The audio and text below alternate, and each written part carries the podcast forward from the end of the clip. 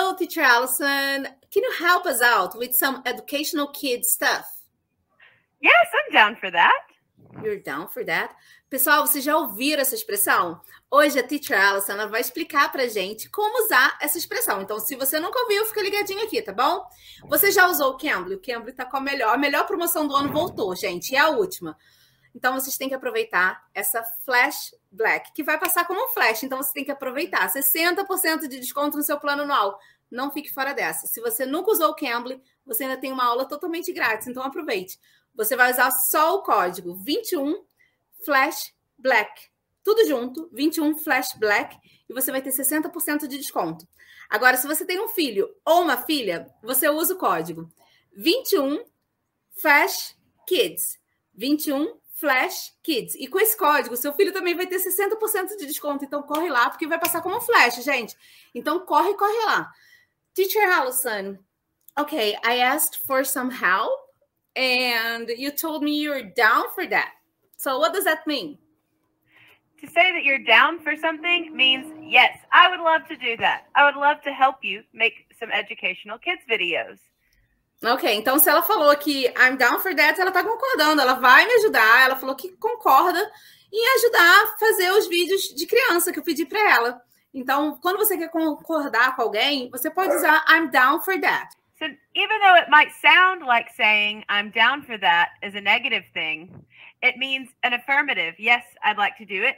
You could also say I'm down with that or I'm up for it. Now, up and down sound opposite, but they mean the same thing. Yes, let's do it. Então, tem uma forma de concordar, três formas diferentes de concordar que significam a mesma coisa. Você usar I'm down for that, você pode usar I'm, I'm down with that e I'm up for it. Então, significa a mesma coisa.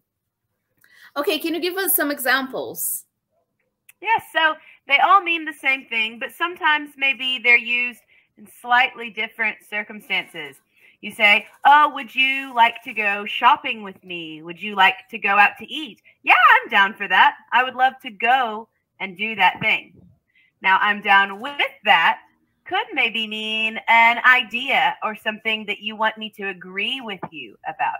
Say, Oh, I think everyone should get free ice cream. Ooh, I'm down with that. I think that's a great idea. Or here's the tricky one I'm up for it also means yes, I would like to do that. But maybe that has a little challenge or involves a little work. I'm moving. Will you help me move my couch up the stairs? Yeah, I'm up for it. I can help you. Okay, but can all three of them be used interchangeably? Yes, they can all be used interchangeably to say yes, affirmative. Okay, that's really nice. Okay, so thanks, Teacher Allison, for your help. Thanks a bunch. Viu que legal? Então, se vocês gostaram dessa aulinha, deixe seu like. E olha só, aproveite essa promoção que é a última do ano, hein? Então, você vai ter 60% no seu plano anual usando o código 21 Flash Black, tudo junto. Com esse código você vai ter 60%. E se você nunca usou o Cambly, você ainda tem uma aulinha totalmente grátis. E seu filho também pode ter 60% de desconto no plano anual usando o código 21 Flash Kids. Então aproveita, tá bom? Então, eu sou a Teacher Kai, espero vocês aqui no próximo episódio. Bye bye, Teacher Allison. Thanks for your help. Bye bye, bye, bye guys.